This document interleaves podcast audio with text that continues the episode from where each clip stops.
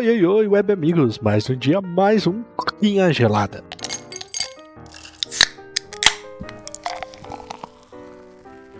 Cara, o episódio de hoje aí tô sozinho, né? O Paulo aí não pôde estar presente por conta de compromissos de agenda. Então a gente chegou à conclusão que era melhor eu gravar o episódio de segunda, que inclusive eu estou gravando agora, faltando 4 minutos para 7, então vai atrasar, desculpe aí. E ele vai gravar o de quarta, né? E cara, a gente já assistiu aí algumas coisas, você já na thumb que eu assisti, né? Que foi Young Sheldon, que eu queria falar sobre isso. E o Paulo vai falar aí sobre o filme Indiana Jones, se eu não tô enganado. A menos que exploda alguma bomba aí na quarta-feira, tá previsto sair isso, né, cara? Eu queria assistir o Indiana Jones 5, né? E aparentemente ele gostou, cara. Quem diria, hein? Cara, vamos lá, né? Vamos uma semaninha começou tranquila aí. Hoje, segunda-feira, passou super rápido, nem senti. E vamos que vamos, porque é mais uma semana aí, menos uma semana de férias, né, cara? Já já tô de volta aí pra facu. E a gente volta pra aquela rotina de três por semana gravados no domingo, né? Aquela correria de antes. Mas tá bom, cara. O podcast segue firme e forte, né? Inclusive, hoje eu mandei uma print pro Paulo mostrando que o episódio de hoje seria o, vídeo número 800. Isso contando episódios mais shorts, né? Então, cara, é um marco surreal, mano. 800 vídeos, daqui a pouco a gente bate mil, cara. Um mil vídeos no canal, velho. Seria uma coisa espetacular, cara. Vamos lá então, vamos falar do assunto de hoje, cara. Que nem eu comentei, que esse Young Sheldon, né? É, essa série aí é uma prequel, né? Que vem antes da história original de The Big Bang Theory, né? quem nunca assistiu The Big Bang Theory também, voltando mais um pouquinho para trás, é uma série de comédia do estilo sitcom americana, né? Inclusive foi a série mais vista durante o, final dela, né? A série de mais sucesso, com os atores mais bem pagos, é um sucesso absoluto. The Big Bang Theory acabou porque o ator principal lá, o Jim pediu para ela acabar, porque ela já estava no seu 12 segundo ano e, cara, a série não se desgastava, sempre tinha uma audiência alta, mas ele sentiu que era hora de buscar outras coisas para não ficar preso para sempre aquele personagem, né? Com isso ele pediu para encerrar a série, mas, cara, eu achei incrível a ideia dele, porque, assim, as primeiras temporadas do Big Bang Theory são incríveis, e a décima segunda não é que ela seja ruim, ela é boa, mas você sente uma queda na qualidade. Porém, ela é boa ainda, tipo, as primeiras temporadas eu dou um 10 e a décima segunda um 9. Então, assim, você vê que ele sentiu que era hora de encerrar ali, porque não tinha mais pra onde correr, não tinha mais muito onde evoluir os personagens, e com isso você começa a chegar num, numa sinuca de bico e vive um Friends da vida com aquela décima temporada terrível, que desanima qualquer um que assiste, né? Então, é melhor acabar com um show do auge do que deixar ele se desgastar até ficar ruim e ser lembrado por aquilo, né? E The Big Bang Theory, né, conta a história de seis amigos lá, né? O, o Sheldon, o Leonard, a Penny, o Rajesh,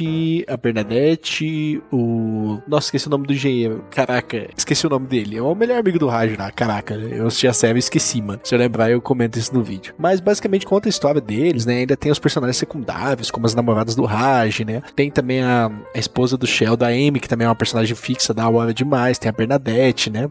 Howard, lembrei o nome do cara, Howard, o astronauta. Então, tipo assim, cara, é, são personagens que vieram e, mano, encantaram o mundo, né? Mas não dá pra negar que a série gira em torno ali do Sheldon, né? O Sheldon é uma pessoa adulta que é muito inteligente, que tem uma capacidade de entender física fora do real, matemática, contas, tudo que é de exatas, o cara é um monstro, né? E o engraçado é justamente na outra área, que é a área é, de percepção do ambiente, tipo, entender quando uma pessoa tá triste, entender sarcasmo, entender quando estão zoando dele, sabe? Essa parte dele é fraquíssima, ele é terrível, ele é uma porta quanto a isso, né? Então isso foi sempre, assim, uma coisa bem legal, que tipo assim, apesar de ser um cara muito inteligente, muito foda na área dele, ele é uma pessoa inocente nas outras áreas, muitas vezes até protegido e como a própria série fala, tolerado, né? Então assim, já dá para imaginar que se um cara adulto que já passou muitas experiências na vida teria problemas, uma criança então seria mais engraçado ainda. E é onde surge a ideia de Young Sheldon, né? A série Young Sheldon traz o Sheldon de volta para Texas, porque The Big Bang Theory se passa na Califórnia, mas Young Sheldon se passa no Texas, né? Que é onde Sheldon nasceu e cresceu. E mostra a infância dele a partir dos 9 anos. Então, eu ainda tô na segunda temporada, tá? Eu vou falar em cima do que eu assisti. E é engraçado, Gabi, porque, tipo assim, mostra a dificuldade da família dele, né? Que é o George pai,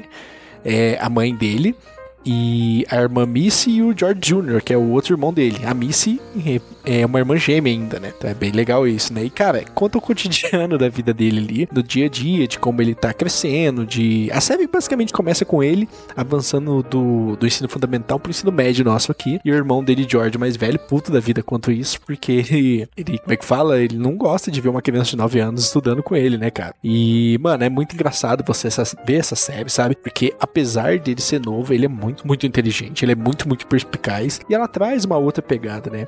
O The Big Big Bang Theory, ela gosta de fazer muito aquela pegada do conta uma piada e vem aquela risadinha. que basicamente meio que te força a dar uma risadinha junto, né? O efeito manada. O Young Sheldon não, cara. O Young Sheldon é o contrário. É mais uma série estilo Modern Family, pra quem já assistiu aí. É uma sitcom, mas não é aquela que tem risadas. Você ri do, do, dos momentos ali, sabe? Isso eu gosto muito do Young Sheldon, né? E voltando ao personagem principal, é legal ver o Sheldon se desenvolvendo, né? O Sheldon é tipo assim, ele não tem filtro para as doideiras dele. Tipo, ele pesquisa plutônio na internet para comprar quando criança, tá ligado? Ele desmonta a geladeira dele inteira para arrumar, achando que vai conseguir arrumar e não consegue. Cara, é muito, muito legal ver isso, sabe? Tipo, ele se desenvolvendo como criança. Traz mais o relacionamento dele com a mãe, porque assim, The Big Bang Theory, você tem um relacionamento dele com a mãe, você vê que eles são próximos, mas você não sente uma ligação, cara. Não sente nenhuma. E na série traz muito isso, né? Inclusive a mãe dele é meio até super protetora, né? Porque ela entende que ele é uma criança especial, porque vai sofrer muito na escola, por ser muito inteligente, não ter o ato de entender quando alguém tá zoando ele, né? Tem o pai dele, né, cara, que é o George, que tem um destino trágico na série The Big Bang Theory, né? Eu não quero dar spoilers aqui, mas ele, como é que fala? Acontece duas coisas com ele que o Sheldon conta na série The Big Bang Theory. Vamos ver se vai ser retratado isso em Young Sheldon, porque é justamente na idade que ele tem ali por volta dos 14 anos, né? E a série, se não me engano, ele já tá ali perto dos 13 anos. Então tá bem próximo, né? Eu quero ver como é que a série vai retratar isso, né? E, cara, o que, eu posso dizer da série? É animal. Eu curti. Eu comecei a assistir, tipo, eu terminei The Big Bang Theory, eu tava sentindo falta de alguma coisa pra ver, né? E veio essa série, né? Young Sheldon, né? Cara, me cativou totalmente, né? A, a ideia de trazer a pegada do Texas, a ideia do pai dele, por exemplo, tem um episódio que o pai dele se aproveita dele ser bom em matemática para calcular estatísticas do futebol. Então, tipo assim, é tudo mostra um crescimento de alguém que tem problemas é, psicossociais, vamos dizer assim. Ele tem dificuldades de entender o mundo à sua volta, ele tem dificuldades de intimidade, então, assim, torna-se um personagem bonitinho de ver. Quando você assiste The Big Bang Theory, você fica um pouquinho incomodado porque é um adulto fazendo isso. Mas quando você assiste Young Sheldon, é uma criança. Então, tipo assim, seu nível de tolerância é maior. Porque você fala, ah, é fofinho, né? A gente tem que desconsiderar, é uma criança e não sei o que. Então, tipo assim, ver essa construção do personagem criança, né? O melhor amigo dele também tem. Cara, se eu for secar tudo que tem aqui na série, eu vou ficar. Vai virar um supercast, né? Saudades supercast. Então, assim, o que, eu posso dizer? Assistam. Eu não sei se vale a pena assistir primeiro Young Sheldon, depois da Big Bang Theory. Acho que vale mais assistir The Big Bang Theory primeiro, pra depois você assistir Young Sheldon, porque vira um track bem legal de tudo que o Sheldon falou da série principal, voltando agora pra infância dele, né? Mostra a relação dele com a avó dele também, que ele adora a avó dele, The Big Bang Theory, e ela é muito mais presente. Então, tipo assim, a família dele, que é secundária lá na série The Big Bang Theory, acaba se tornando o principal nessa, justamente porque ele vive ali com eles, né? Então, assim, cara, o que eu posso dizer? Assistam, é uma série boa, é uma série que vocês vão curtir, é uma série que eu estou amando e não vejo a hora de chegar na sexta temporada. Tô longe ainda, mas a gente chega lá. Mas eu acho que é isso. Quem tá no podcast, meu muito obrigado. Quem tá no YouTube já sabe o rolê, curta, comenta, compartilha, se inscreve, ativa o sininho porque você já sabe. Isso ajuda muita gente. Meu muito obrigado e até a próxima. Tchau, tchau.